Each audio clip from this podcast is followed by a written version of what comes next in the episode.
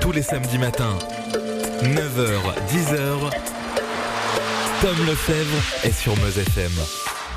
Bonjour à tous, bienvenue sur Meuse FM. À la une de l'actualité de ce samedi, serait-ce l'épilogue du Brexit? Voilà plus de trois ans que ce mot obsède et divise le Royaume-Uni et même toute l'Union européenne. Jeudi, en Conseil européen, Boris Johnson a trouvé un accord avec les 26 autres pays de l'Union européenne.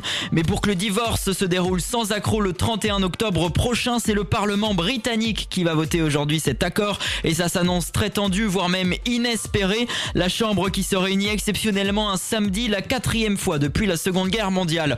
Bonjour Pierre Remoinville.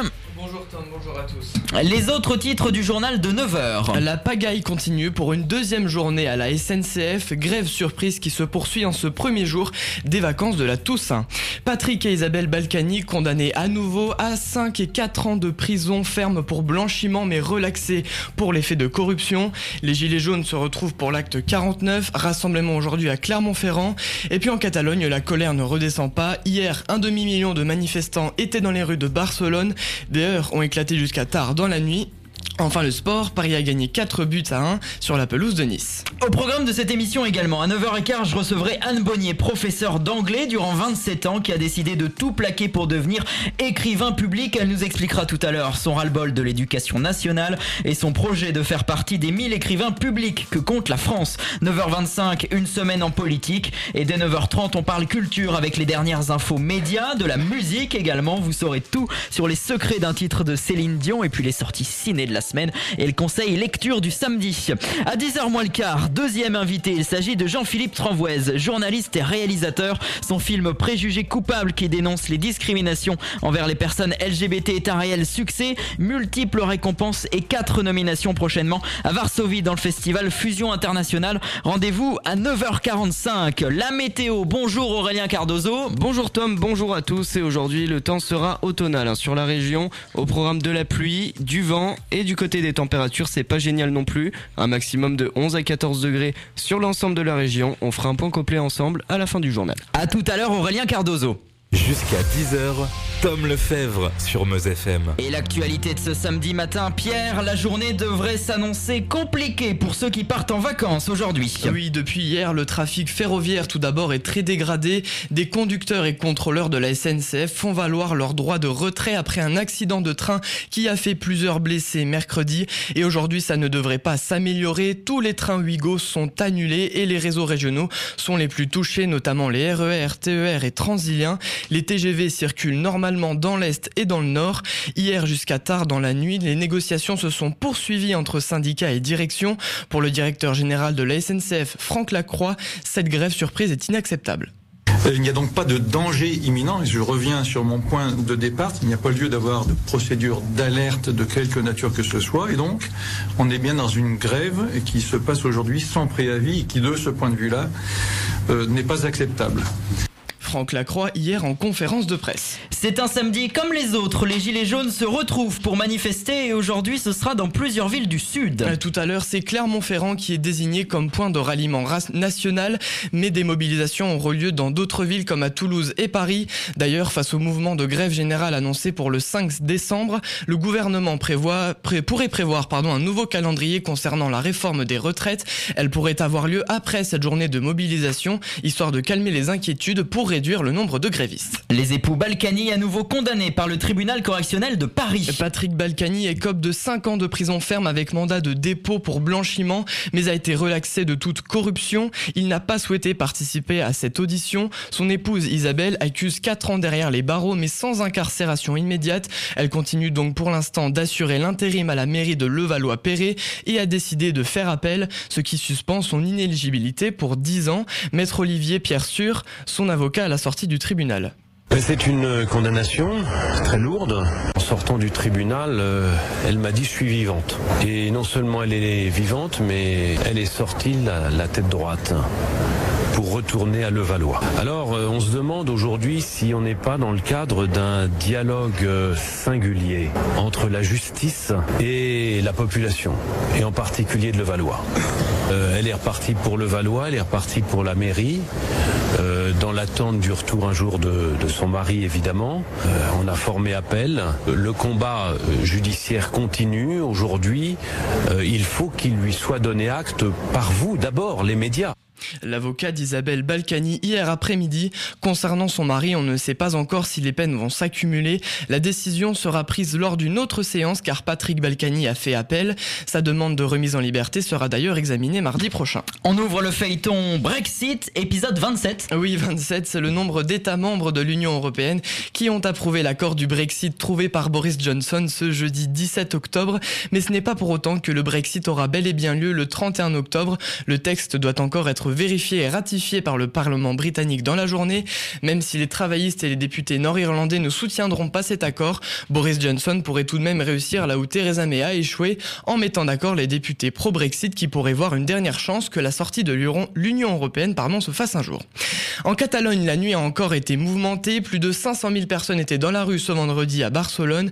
Ils protestent contre les lourdes condamnations visant les dirigeants indépendantistes lors de la tentative de sécession d'octobre 2017. Ces responsables régionaux avaient été condamnés de 9 à 13 ans de prison et cela fait maintenant pardon, plusieurs jours que, les, que des Catalans manifestent. Des violences et des heurts ont notamment eu lieu avec la police.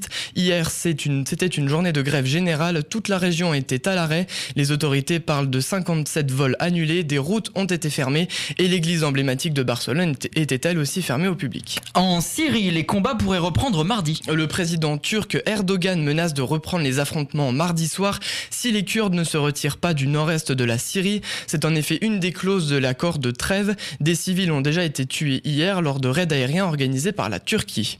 Les sanctions américaines envers les produits américains sont entrées en vigueur depuis hier en réponse aux subventions accordées à Airbus. Bruno Le Maire, ministre de l'économie, juge les taxes appliquées sur le vin français profondément injustes. Il veut demander leur suspension à Donald Trump. L'Union européenne prépare sa riposte.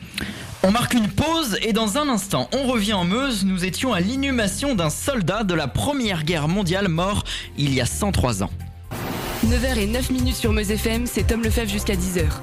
Et donc, la suite du journal Pierre Remoinville. Pierre, jeudi, 103 ans après sa mort, le soldat Léon Eugène Mera a été inhumé à la nécropole de Châtencourt près de Verdun. Tout a commencé en janvier dernier lorsque anonymement un carton est déposé devant l'ossuaire de Douaumont dans lequel se trouvait un squelette presque complet, une pièce de monnaie et un bouton d'uniforme de la Première Guerre mondiale. Alexis Janot, bonjour. Comment avons-nous fait pour identifier plus d'un siècle après ce soldat des euh, comparaisons réalisées par un médecin légiste ont permis de confirmer que le squelette était bien celui de Léon Eugène Mera, comme l'indiquait la plaque militaire et sa fiche militaire. Originaire de Châtillon-sur-Marne, Léon Eugène Mérat intègre le 106e régiment d'infanterie. C'est ensuite sous le drapeau du 94e régiment d'infanterie que Léon Eugène Mérat meurt sur les pentes du Mort-Homme ce 20 mai 1916 en pleine bataille de Verdun sous les obus allemands avec plus de 200 de ses camarades. Léon Eugène Mérat a sans doute connu les combats terribles de la Vaumarie et des Éparges. Annick Mérat et Chantal Mangeli, pour elle, leur grand-oncle. C'est un honneur. C'est un honneur, tout à fait. Oui, de voir qu'effectivement, honnêtement, je ne pensais pas qu'il y aurait eu euh, une cérémonie euh, officielle euh, comme ça. Je trouve que c'est très bien que la France reconnaisse qu'elle a eu effectivement, même il y a plus de 100 ans, des enfants qui sont morts pour elle. Quoi. Je trouve ça très très bien, très émouvant. Propos recueillis au micro Meuse FM d'Alexis Janot. Passons au foot et la Ligue 1. Dixième journée qui a commencé hier soir sur les chapeaux de roue pour le PSG avec le retour de Mbappé et Cavani. 4 buts à 1 face à Nice. Aujourd'hui, 6 matchs sont prévus. Tout d'abord cet après-midi, Lyon avec son nouvel entraîneur Rudy Garcia accueille Dijon à 17h30 et dès 20h, nos Messins au stade Saint-Symphorien seront opposés à Nantes. Brest se déplace à Angers. Reims jouera contre Montpellier. Nîmes est sur sa pelouse pour affronter Amiens et Toulouse accueillera Lille. En Ligue 2, Nancy a été tenu en échec 0-0 face à l'AC Ajaccio. Et puis un mot de rugby puisque les matchs reprennent jeudi au Japon Ferdi. Oui, les quarts de finale de la Coupe du Monde se déroulent ce week-end au Japon. Quatre très grosses affiches sont au programme, avec tout d'abord le premier quart de finale, le choc Angleterre-Australie, qui démarre dans moins de 10 minutes. Le deuxième match de la journée verra les tenants du titre, les All Blacks de Nouvelle-Zélande, affronter l'Irlande à 12h15. Demain matin aura lieu le match tant attendu du 15 de France qui tentera d'obtenir son billet pour les demi-finales de cette Coupe du Monde face à la redoutable équipe du Pays de Galles. Ce sera à suivre à 9h15. Et enfin, le dernier quart de finale opposera le pays hôte, le Japon, au Springboks sud-africain demain à 12h15. Explication Meuse FM de Ferdi, donc euh, le match qui commence d'ici quelques petites minutes et qu'on va suivre en fil rouge sur Meuse FM. C'était le journal de Pierre Remoinville. Merci Pierre. À tout à l'heure. On se retrouve à 10h. La météo maintenant, c'est avec Aurélien Cardozo et Aurélien, comme disait Véronique Sanson.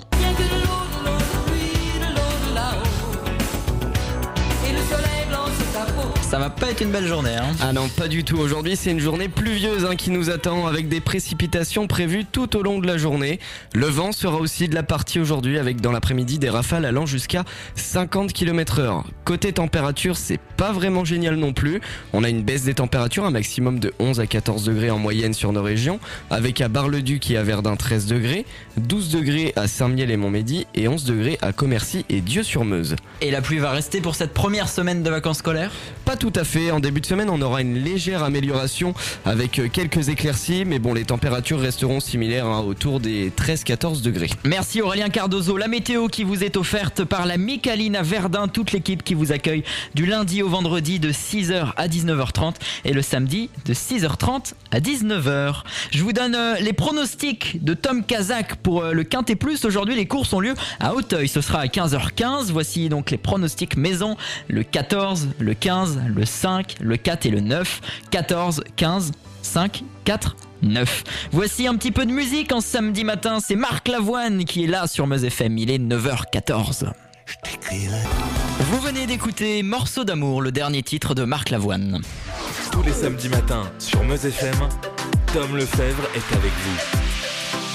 Être professeur d'anglais depuis 22 ans et tout lâcher pour devenir écrivain public, c'est ce qu'a choisi Anne Bonnier. Depuis septembre, Anne Bonnier a tout lâché au profit de sa plume. Bonjour à vous. Bonjour. Merci d'être là ce matin sur Meuse FM. Pourquoi alors euh, ce changement radical? Euh, on va dire que c'est un changement quand même mûrement réfléchi. J'ai pas tout lâché du jour au lendemain. Ça a mis des années à maturer mon projet et, et à le mettre euh, et à le mettre en œuvre. D'où est venue cette idée? J'ai toujours aimé écrire. J'écris depuis que je suis adolescente, donc pour mon plaisir. Et puis, euh, et puis voilà, j'avais envie de, de changer, de revenir vers mes passions de mes passions de jeunesse, on va dire. Être professeur, ça ne vous convenait plus? Euh, non. Non? Je, je suis de moins en moins d'accord avec euh, le système de l'éducation nationale et la manière dont ça évolue au fil, au fil des réformes. Vous, Donc- vous comprenez donc euh, le ras-le-bol de, de certains profs qui manifestent régulièrement avec les réformes du bac et tout ce qui s'ensuit? Complètement, j'en ai fait partie, mais je me suis aperçu que le faire grève, faire des manifs, euh, ça n'a finalement aucun résultat. Donc, euh, enfin, ça n'a pas évolué, ça ne fait pas évoluer les choses malheureusement ou pas assez vite. Qu'est-ce qu'il faudrait faire alors? Moi, je verrais une refonte complète du système, mais ça, ça ne se fait pas en un jour. ça se fait pas en un jour et je pense que même euh, même l'opinion publique serait pas prête à accepter. On a beau râler contre le système, les gens s'y- y trouvent quand même un certain confort et c'est pas évident. Il faudrait faire une vraie révolution. Aujourd'hui, c'est derrière vous donc cette profession? C'est assez Euh, récent, mais euh, ce n'est pas une pause. Non, non, l'éducation nationale c'est complètement terminé. Euh, je continue par ailleurs la formation avec des adultes dans d'autres organismes, mais mais l'éducation nationale non, c'est fini. Aujourd'hui donc, euh, vous, vous voulez être euh, écrivain public, ça, ça veut dire quoi? Alors l'écrivain public, c'est traditionnellement celui qui écrit pour les autres. Donc euh, ça a commencé à l'époque où les gens ne savaient pas écrire. Maintenant, forcément, ça a changé. Mais avec le retour du numérique et beaucoup d'écrits en fait qui reprend sa place dans la société et euh, les problèmes d'éducation qui font qu'il y a beaucoup de problèmes aussi d'orthographe, euh, voire simplement d'éducation numérique, l'écrivain public redevient un métier qui a de l'avenir, je pense. Et donc, pour euh, y accéder, vous, avez fait une formation, ou vous avez fait des études, ou c'est avec justement toute l'expérience que vous avez déjà eue? Alors en fait, la profession n'est pas réglementée. N'importe qui peut s'autoproclamer écrivain public. Euh, moi, j'ai suivi une formation par le CNED le Centre national Des cours par correspondance. Voilà, cours par correspondance. Euh, et je suis en train de me former pour euh, ensuite passer le certificat Voltaire et adhérer à l'Académie des, des, écrivains publics de France. Donc tout ça, c'est sur, euh, sur examen. Hmm. Ce qui fait que ça donne quand même une petite légitimité au titre, quoi puisque c'est compliqué d'être indépendant, c'est compliqué de, de, de travailler d'une façon personnelle. Oui, et puis euh, je pense que c'est, enfin moi je considère ça comme un métier d'artisanat quelque part, mmh. mais il faut pouvoir donner des garanties aux clients aussi, c'est logique. Mmh. Euh, vous, avez dit le plus difficile c'est de se faire connaître, c'est justement ce qu'on était en train de se dire. Euh, vous avez déjà essayé de, contacter des personnes pour montrer ce que vous savez faire? Alors je j'ai fait j'ai monté un site internet, mais le site internet ça prend beaucoup de temps à se faire référencer. Donc ça, c'est un travail de longue haleine. Euh, et après, j'ai fait un petit peu de la prospection en distribuant des prospectus à droite à gauche. J'ai contacté quelques associations, mais c'est pareil, ça prend du temps. Il faut que je continue, que je relance les gens aussi. Il y a environ 1000 euh, écrivains publics en France. Oui. Je suppose qu'il n'y en a pas dans le département de la Meuse. Pour l'instant, il n'y en avait pas de professionnels. Voilà. Vous, vous êtes professionnel? Oui. Et euh, vous, vous êtes en contact avec d'autres écrivains publics justement pour, pour, être aidé Alors j'avais pris contact avec des écrivains publics quand je montais mon projet pour savoir un peu à quoi correspondait le métier et quel était leur, euh, leur quotidien. Donc euh, j'ai effectivement eu des contacts par mail et par téléphone avec euh, deux, trois autres écrivains publics de, fin, de la région et d'ailleurs. Hmm. Puisque ce n'est pas un département ou une région où c'est facile de trouver des clients, puisque ce n'est pas une région où il y a, admettons, des personnalités ou des personnes qui sortent des livres. Oui, mais on a un territoire euh, rural où justement il y aurait besoin du service. Après, la difficulté, c'est de pouvoir mettre le service à la portée des gens qui en ont besoin et qui n'ont pas forcément les moyens financiers. Comment réagit euh, votre entourage quand vous leur avez dit ça y est, je quitte tout, même si c'était mûrement réfléchi, et que vous leur avez dit je vais devenir écrivain public? Un peu d'anxiété, à vrai dire, au départ, quand mm. même, parce que sortir de l'éducation nationale, euh, enfin, c'est le fonctionnariat, c'est le métier assuré, euh, le salaire à la fin du mois, etc. Là, ce ne sera pas le cas. Là, c'est plus le cas. Donc effectivement, euh, un peu d'anxiété de la part de, beaucoup de gens dans ma famille et mon entourage. Et puis, euh, me connaissant et sachant que je me plaisais plus assez dans mon métier, euh, généralement de l'encouragement au final. Vous en avez parlé à, votre direction, vous en avez parlé à vos collègues qui étaient autour de vous au quotidien de ce problème alors avec les collègues, on en discutait de manière informelle, oui, euh, régulièrement. Euh, non, avec la direction, j'en ai pas parlé parce que ils étaient quelque part pas concernés, parce que c'est encore au-delà de leur euh, de leur niveau qui a un problème. Donc ils ont été assez surpris quand j'ai annoncé mon départ aussi. Si aujourd'hui on veut vous suivre ou vous contacter, il faut aller sur votre site internet Voilà, il y a mon site internet. Qui a votre nom euh, Non, c'est champdécriture.net. Champdécriture.net. Et évidemment, on joindra euh, sur, euh, sur nos réseaux sociaux ce, ce, site internet. Merci beaucoup Anne Bonnier d'être venue ce matin sur Meuse FM. Bah merci à vous. Meuse FM 9h23.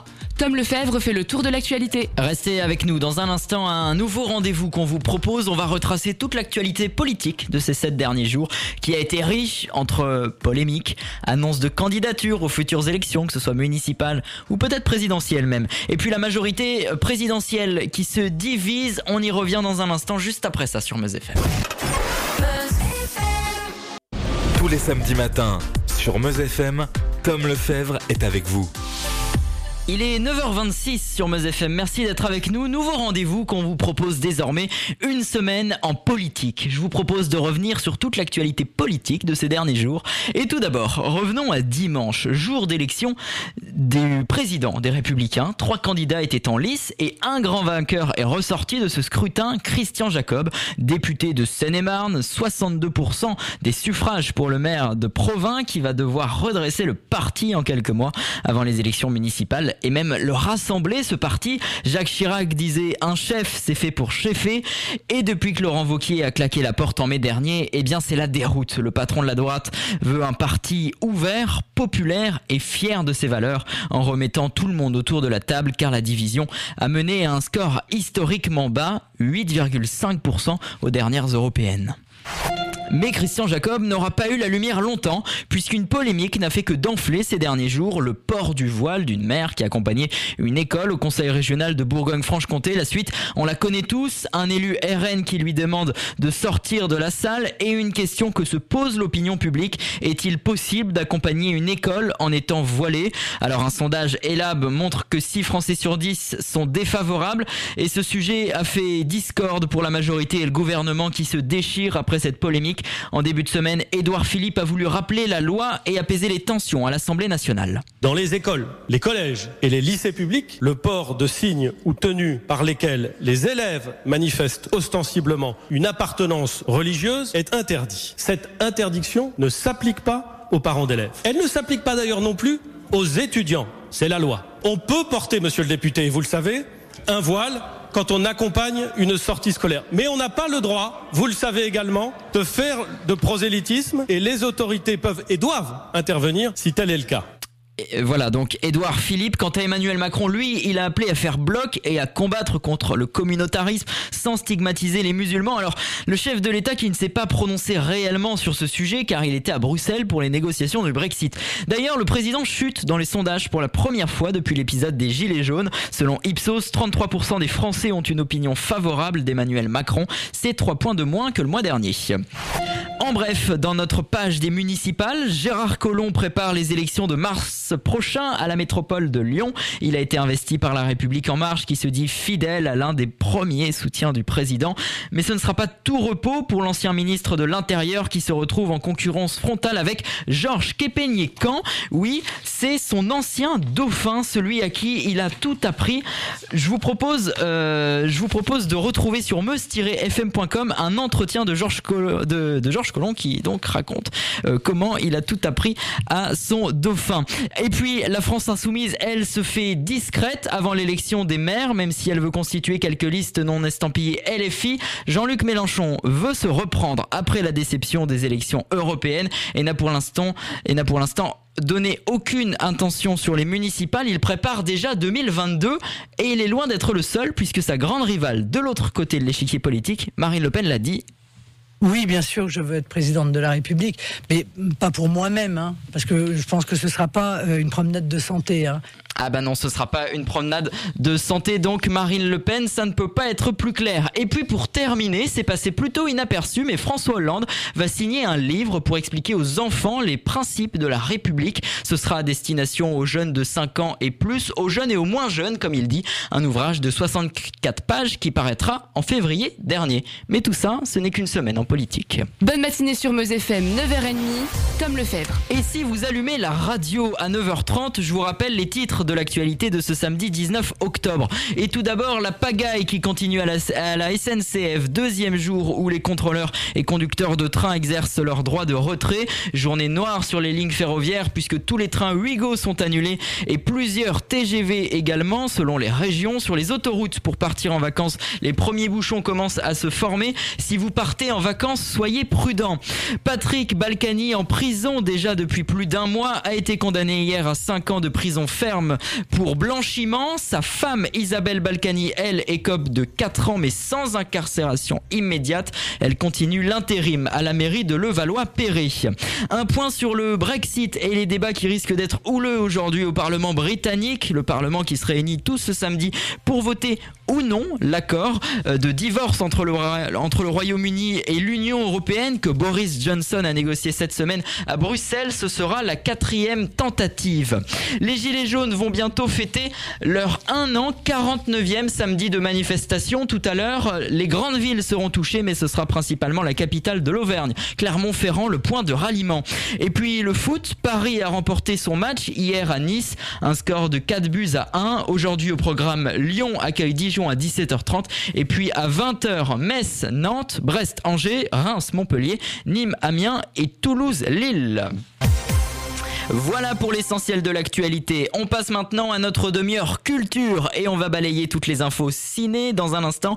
Musique, littérature également et je vous rappelle qu'à 9h45, mon invité sera Jean-Philippe Tranvoise pour parler de son film Préjugé coupable qui est un réel succès. Pour le moment, c'est Clara Luciani qui vous aide à passer une agréable matinée sur la première radio de Meuse. Il est 9h31. Merci d'être avec nous. Clara Luciani, c'était nu sur Meuse FM.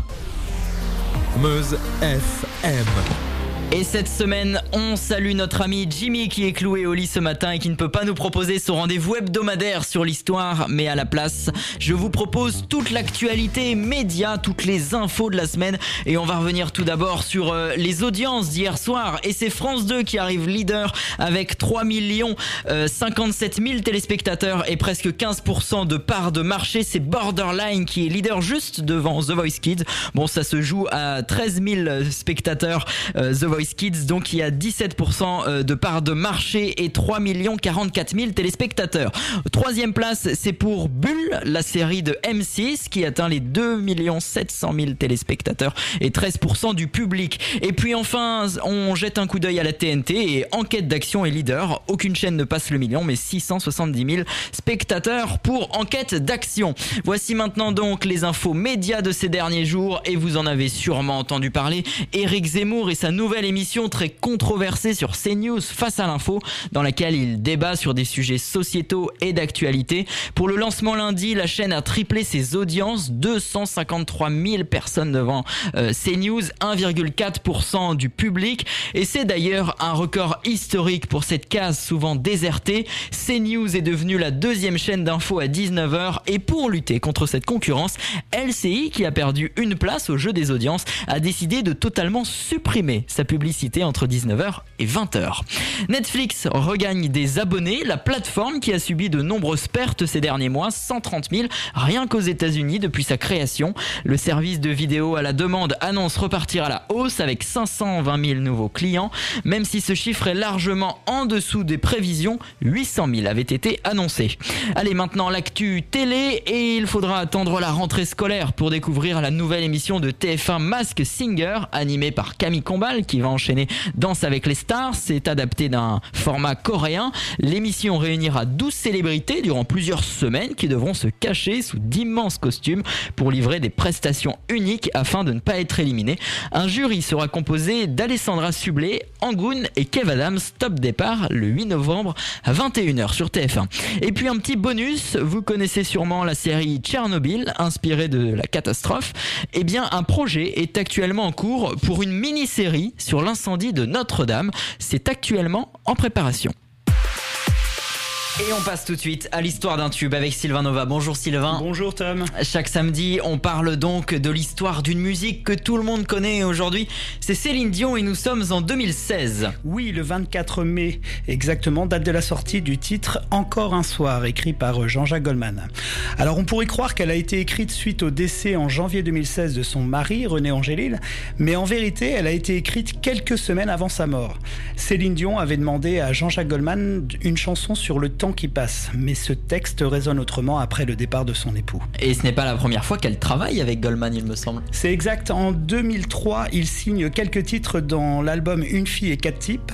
Et en 1995, l'auteur-compositeur réalise l'album 2, des UX, avec des titres marquants comme Pour que tu m'aimes encore, mais aussi Vol, une chanson écrite en hommage à la nièce de Céline Dion, Karine, décédée à l'âge de 16 ans d'une fibrose kystique. Et la chanteuse dira que Encore un soir est une sorte de continuité de Vol. Et ce premier album avait déjà connu un grand succès, si je me souviens bien. Énorme succès, oui, parce que rien qu'en France, l'album s'est vendu à plus de 4 millions d'exemplaires. Mais au-delà de l'écriture et de la composition, Jean-Jacques Goldman avait à l'époque apporté à Céline Dion une autre approche de l'interprétation, en mettant l'accent sur les nuances de la voix de la chanteuse. Et d'ailleurs, Sylvain, est-ce qu'on sait qui a eu l'idée de cette collaboration? Alors, c'est Céline Dion qui a appelé Jean-Jacques Goldman. Il avait expliqué dans des interviews qu'il ne se voyait pas écrire encore pour Céline Dion parce que pour lui, il avait déjà tout dit et qu'il ne pouvait pas faire mieux. Mais elle a quand même sauté le pas pour lui parler de son projet de nouvel album en français et qu'elle aimerait qu'il lui offre, je cite, sa petite magie et sa petite touche. Jean-Jacques Goldman a quant à lui déclaré qu'il a accepté parce que cette fois, c'est Céline Dion qui est venue avec l'idée et ça lui a inspiré encore un soir. Et j'imagine que Céline Dion a apprécié plus que ça, elle a tout de suite appelé Jean-Jacques Goldman pour lui dire merci, même si pour elle, le mot est faible, dit-elle. Et le titre l'a tellement touché qu'elle choisit de le sortir en premier single et surtout d'appeler son album Encore un soir, album qui sortira le 26 août 2016. Un petit mot sur le clip de ce titre? Oui, le clip est assez original. On ne voit pas la chanteuse, mais des photos, des souvenirs, des, des cahiers enfermés dans, dans, dans, un, dans un coffre et euh, des bouts de phrases par-ci par-là. Et il a été tourné par euh, Céline Dion elle-même en juillet 2016, avenue Kléber à Paris, alors qu'elle était en France pour une série de concerts à l'Accor Hotel Arena. Merci beaucoup Sylvain pour cette explication et Céline Dion, on l'écoute tout de suite sur Meuse FM. Une photo, une date. La chronique de Sylvain Nova qui retraçait cette magnifique chanson Encore un soir. Merci beaucoup Sylvain et à la rentrée. Tous les samedis matins, sur Meuse FM, Tom Lefebvre est avec vous. Allez, c'est l'heure de notre chronique littéraire en partenariat avec la librairie Entrée Livre. Bonjour Noéline. Bonjour Tom. Aujourd'hui, vous nous parlez d'une nouveauté. Vous nous faites découvrir combien de pas jusqu'à la Lune. C'est ça, combien de pas jusqu'à la Lune et le nouvel ouvrage écrit par Carole Trébor aux éditions Albin Michel dans une nouvelle collection qui est super intéressante puisqu'elle s'appelle Destin. Alors Destin, ça veut tout et rien dire, mais Destin, c'est parce qu'elle va traiter de personnes qui ont marqué l'histoire. Et là, en l'occurrence, on va parler, enfin plutôt Carole Trébor nous, nous parle de Catherine Johnson, qui est une femme qui a marqué l'histoire. Je pense que vous connaissez euh, le premier pas sur la Lune. Bien sûr. Mais euh, on connaît moins Catherine Johnson. Enfin, moi, je ne connaissais pas du tout Catherine Johnson avant de lire euh, cet ouvrage. Alors, certes, il y a eu un film autour de trois figures de l'ombre, le, le titre du film, à propos de cette femme. Mais là, on va être sur un livre qui va être euh, complémentaire par rapport au film, parce qu'on va être sur l'enfance de Catherine Johnson. C'est une femme qui euh, a grandi dans les années 20 dans, aux États-Unis. Donc déjà en tant que femme et en tant que noire, elle avait déjà deux tares pour commencer dans la vie et elle s'en est très très très bien sortie. Euh, déjà parce que euh, elle a tout donné, euh, elle a beaucoup d'ambition et elle avait des parents qui étaient solides derrière elle et également parce qu'elle avait un intellect beaucoup plus supérieur à, des personnes lambda et par rapport à des hommes également qu'elle a pu croiser durant son métier.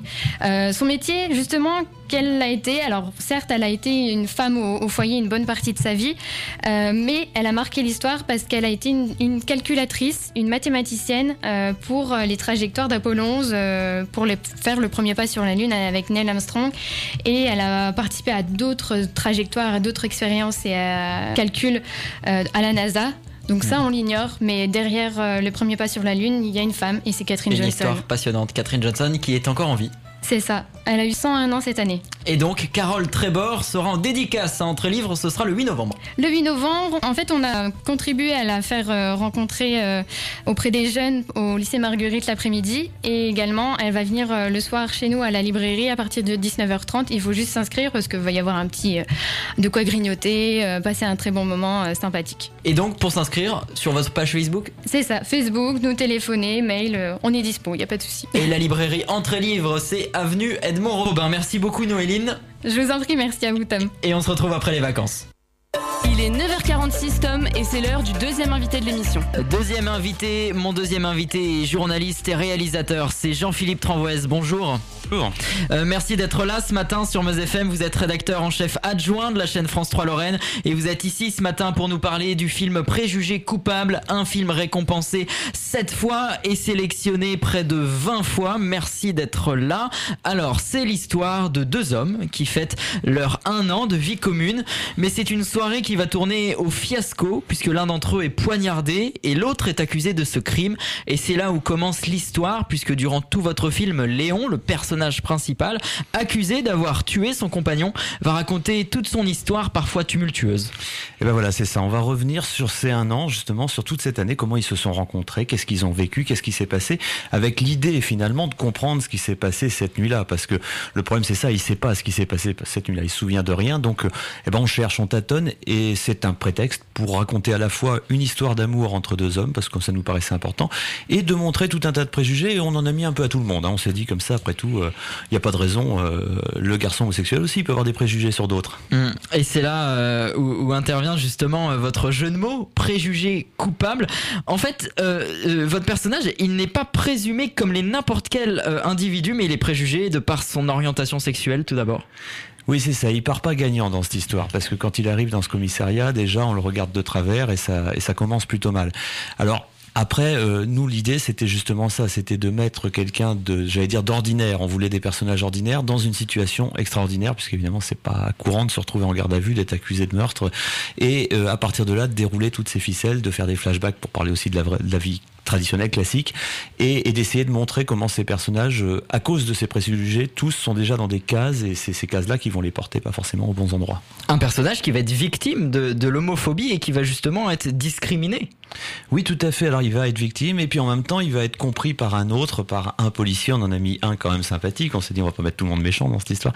Et euh, l'idée, c'était ça, c'était dire qu'il faut aller au-delà de la première image qu'on a et, et, derrière justement essayer de comprendre ce qui se passe, essayer de comprendre comment l'histoire s'est construite pour, pour arriver aux, aux, bonnes conclusions. Hum, justement, vous n'hésitez pas à, mettre en scène de la violence. Parfois, en regardant le film, on peut même se sentir gêné d'assister aux scènes. Bah, alors c'est marrant parce que quand on a fait la première présentation du film en festival, c'était il y a deux ans pile, il y a, il y a, au jour près, parce que je viens de le voir sur Facebook. Euh, et il y a des gens qui m'avaient dit c'est pas assez violent.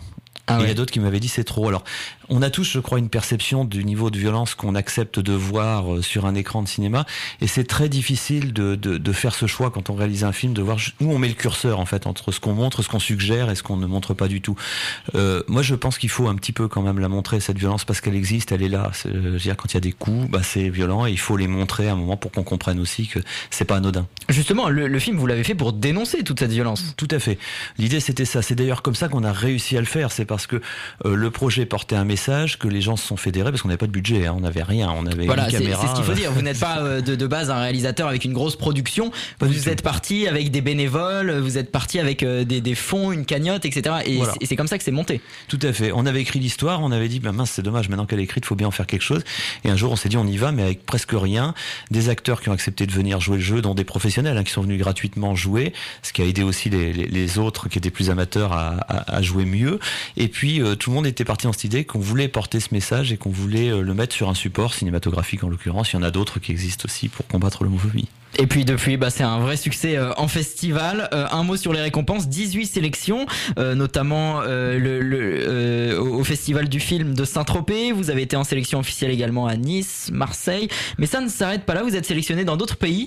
Dans quelques jours, vous serez à Varsovie. Voilà, fin novembre, on va à Varsovie. Alors on fait un tour d'Europe avec un, un, festival qui s'appelle Fusion International Film Festival. C'est un festival qui défend les films indépendants à petit budget et surtout porteurs de messages et de sens. Et c'est un vrai plaisir de, faire ce tour d'Europe parce que euh, on croise euh, à la fois d'autres réalisateurs, d'autres publics, on échange sur justement comment on porte un message au cinéma, comment on fait ce cinéma indépendant, comment il vit. Et je crois qu'à Varsovie, particulièrement peut-être plus qu'à Londres ou à Bruxelles, c'est important de porter ce message parce que c'est un pays où les droits LGBT ou même les droits d'égalité globalement reculent. Donc je crois que ça a du sens que nous soyons là et que si ce film il sert au moins à une chose, c'est à ça, être présent et à montrer une réalité. On vous dit merci dans la rue euh, ou, à la suite de, projections des personnes euh, lesbiennes, gays, bi, euh, bisexuelles ou, ou transgenres qui, qui, vous disent bah, merci d'avoir montré ce message, de montrer toutes les discriminations dont nous sommes victimes alors à Marseille, on a on a un monsieur très sympathique qui nous a dit c'est incroyable, c'est ma vie que je viens de voir sur l'écran et, et, qui était vraiment ravi qu'on l'ait porté. Et ici à Verdun, on avait fait une projection il y a, il y a quelques mois de ça et, euh, et, une dame est venue effectivement nous remercier d'avoir porté ce message là. Euh, pour nous, c'est la récompense. C'est pour ça qu'on a fait ce film. C'est on est ravi hein, d'avoir des prix parce que ça montre mmh. que notre travail paye un petit peu, mais euh, c'est que le message passe et que les gens soient contents qu'il soit porté à l'écran. Honnêtement, en, en, écrivant ce film, vous vous attendiez au succès euh, qu'il fait aujourd'hui? Alors en festival, euh, pas du tout. Je, je m'étais dit même au départ, on va envoyer, puis on, on, verra bien quoi. Si ça passe, ça passe. Puis il y a eu un premier, une première sélection. On s'est dit ah bah c'est pas mal. Finalement, c'est qu'on est des contacts de producteurs. Et puis ça, ça, voilà, au fur et à mesure, et on a, on a, fait des festivals et des festivals. Le, le petit regret qu'on a, c'est qu'on n'a pas, comme c'est un film amateur au départ et bénévole, et eh ben on n'avait pas de production, donc on n'avait pas de distributeur, donc on n'a pas pu se mettre dans un, un, schéma classique de distribution en voilà, salle. Ça, ça passe pas en salle. Ça passe pas en salle. Il est sur internet. Moi j'ai dit il y a deux options. On va essayer quand même encore de le faire distribuer en télévision parce qu'on aimerait bien qu'il passe à une plus large audience. Et puis sinon, comme l'idée c'est qu'il porte son message le plus possible, on va le mettre à disposition sur internet, à disposition de tous ceux qui pourraient avoir besoin d'un support pour parler de ces questions d'homophobie et de discrimination. Parce qu'au fond c'est ça, ce à quoi il sert ce film. En tout cas, c'est un réel euh, succès. Jean-Philippe Trambouest, c'était votre premier film. Oui. Et là, vous avez euh, de nouveaux projets? Eh ben oui, parce que tous les matins je prends le train et dans le train je m'ennuie, alors j'écris. Ah. Et donc euh, voilà, donc euh, il y a un second film qui est écrit, qui est actuellement en discussion avec une production, donc j'espère que ça va aboutir. Et si ça aboutit, euh, j'aimerais bien tourner ici chez vous à Verdun. À Verdun? Oui. Ah, sympa. Et ça va parler de quoi alors? Ben on va encore parler. On est toujours très dur hein, dans nos films avec les copains. Euh, on va parler cette fois-ci de, de violence conjugale. C'est un sujet lourd aussi et on va Bien essayer sûr. de le porter à l'écran le mieux possible. Merci beaucoup Jean-Philippe. Tranvoise d'être venu ce matin. Je rappelle que vous êtes journaliste et réalisateur du film dont on parlait ce matin, Préjugés coupables. Merci beaucoup et à bientôt. À suivre dans un instant, c'est l'actualité cinéma. Juste après Gavin James sur Meuse FM. Il est 9h53. Always, un titre de Gavin James sur Meuse FM. Il est 9h56, on passe maintenant à l'actualité cinéma avec Tonin Casse. Bonjour Tonin. Bonjour à tous. Et on jette pour commencer un coup d'œil au box-office. Maléfique, le pouvoir du mal, de Joachim Ronning, avec Angelina Jolie, qui, pour sa sortie, prend la tête des premières séances parisiennes avec 1994 entrées sur 19 salles. Ensuite, Mathias et Maxime, de Xavier Dolan, est en deuxième place avec 1051 entrées pour 15 salles. En bas du podium, le film animé Shaun le mouton le film, La ferme contre-attaque, de Will Becher et Richard Fellon comptabilise, pour sa sortie, 827 spectateurs pour 20 copies. Mais l'on retrouve également au box-office cette semaine une grosse déception. Le film français La vérité si je mens, les débuts, de Michel Munch, n'a attiré que 499 spectateurs pour 20 salles. En comparaison, le deuxième volet de la saga avait attiré pas moins de 7799 personnes pour 26 copies. Voilà donc la vérité si je mens les débuts. Allez pour terminer, vous nous parlez des sorties de la semaine avec un film touchant et engagé. Le dernier film d'Éric Toledano et Olivier Nakache a comme sujet l'autisme. Bruno et Malik, interprétés par Vincent Cassel et Reda Kateb, vivent depuis 20 ans dans un monde à part, celui des enfants et adolescents autistes. Au sein de leurs deux associations respectives, ils forment des jeunes issus des quartiers difficiles pour encadrer ces cas qualifiés d'hyper complexes. Un film à voir donc et qui fait réfléchir. Le diagnostic, c'est quoi C'est un autisme particulièrement sévère. J'ai eu l'assistante sociale, il est mineur, elle demande un placement judiciaire. Ça nous laisse combien de temps, ça Environ 15 jours. Ah, Je vais trouver une solution. J'imagine. Arrête de dire à tout le monde, je vais trouver une solution. C'est qui ce couple-là? Ah, c'est les inspecteurs. L'IGAS, tu sais ce que c'est? L'inspection générale des affaires sociales. C'est dans le viseur. Vous avez pris des initiatives qui posent des questions. Nous avons à charge de revenir à une situation qui donne plus de sécurité. Cette association répond aux besoins dans l'urgence. Elle accepte des patients que la société refoule ou qui semblent impossibles à améliorer. Hors norme, c'est donc au cinéma un film touchant et engagé. L'actu ciné, c'était donc signé ce matin Tonin Casse, merci beaucoup. Bonne semaine à tous. Allez, et puis vous retrouvez toutes les chroniques sur meuse-fm.com. À suivre juste après la pause, le flash info de 10h et puis la météo et Aurélien Cardozo va vous dire qu'il va pas faire beau ce week-end dans Meuse. À tout de suite. Bonne matinée et bon week-end sur Meuse FM. À 10h, les informations, c'est Pierre Remoinville et aujourd'hui est une journée décisive pour le Brexit. Euh, oui, les députés britanniques vont procéder aujourd'hui au vote concernant l'accord de sortie de l'Union européenne. Il a été finalisé par Boris Johnson ce jeudi et même si les États membres de l'Union l'ont approuvé, il faut encore qu'une majorité de Britanniques le ratifie. Rien n'est donc sûr pour l'instant, d'autant plus que les travaillistes et les députés nord-irlandais ont d'ores et déjà annoncé qu'ils voteront contre. Deuxième journée de mobilisation des cheminots à la SNCF. Les conducteurs et les contrôleurs utilisent leur deuxième journée pour la deuxième journée consécutive leur droit de retrait sans préavis. Le trafic est très fortement perturbé, surtout sur les réseaux régionaux comme les TER, Intercités et RER. Les syndicats dénoncent un manque de sécurité du personnel de bord et des passagers suite à un accident entre un TER et un camion dans la semaine. Malgré des réunions tardives hier soir entre direction et syndicats, des solutions ont été proposées mais insuffisantes selon ces mêmes syndicats. La SNCF rassure en disant qu'aucun personnel ni voyageur n'est en danger à bord de ces trains. Patrick Balkany est condamné à 5 ans de prison ferme avec mandat de dépôt par le tribunal correctionnel de Paris. Et ce n'est pas le seul, son épouse Isabelle écope de 4 ans derrière les barreaux, mais sans mandat de dépôt. Elle continue donc pour l'instant d'assurer l'intérim à la mairie de Levallois-Perret et a fait appel.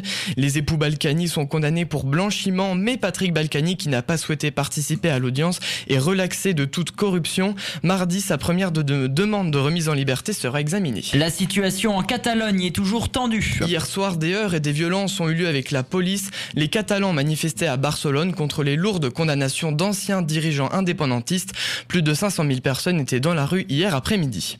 En Syrie, le président turc Erdogan menace de reprendre les combats dès mardi soir si les Kurdes ne se retirent pas du nord-est de la Syrie. Engie est condamné à 900 000 euros d'amende par la répression des fraudes pour démarchage abusif. C'est la deuxième fois que l'entreprise est jugée pour ce motif. Et puis on termine avec les sports. La dixième journée de Ligue 1 s'est ouverte avec la victoire du PSG face à Nice à 4 à 1.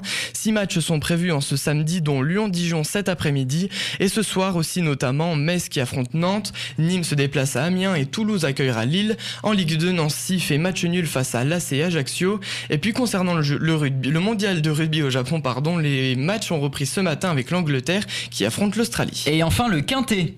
Rendez-vous aujourd'hui à Auteuil ou Tom Kazak vous conseille de jouer le 14, le 15, le 5, le 4 et le 9. 14, 15, 5, 4 et 9, les pronostics Maison Meuse FM de Tom Kazak. Allez, on termine cette émission par la météo. Aurélien Cardozo, quel temps pour ce samedi matin?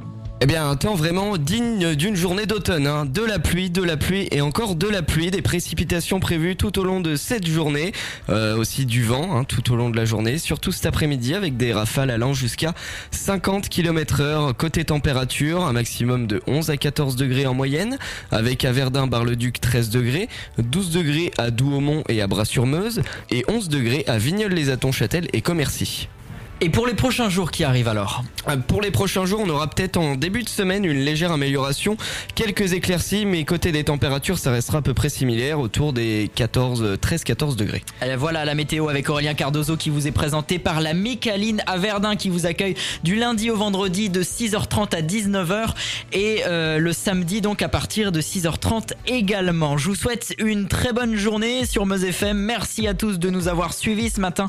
Toutes les chroniques et l'intégrale d'ici quelques minutes sur meuse-fm.com en podcast. Je voudrais juste vous dire que Meuse FM est partenaire tout ce week-end du Salon de la Fête. C'est à Verdun, auprès l'évêque. N'hésitez pas à venir nous rencontrer. Nous, eh bien, on va partir en vacances et on va se retrouver le 9 novembre euh, sur Meuse FM pour euh, notre émission d'actualité. D'ici là, tous les programmes continuent. Je vous souhaite un très bon week-end sur Meuse FM. Il est 10h et 4 minutes.